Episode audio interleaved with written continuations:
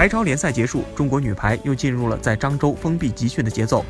主帅郎平此前在多次公开露面中强调，中国女排在东京奥运会上卫冕的难度超过里约奥运会夺冠，目标冲击一枚奖牌。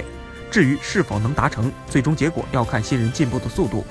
郎平直言，副攻接应现在都是短板，二传替补也没人顶。年轻球员进步是否够快？这里指的是谁？郎平虽然没点名，但顶上来的新人中，李盈莹应该是最早被期待进步的那个人。闫妮年纪大了，仍然被郎平拽回到女排阵中参加集训，这也是一个无奈的现状。郎平还有一句话：魏秋月下来以后，我们二传的替补谁来顶？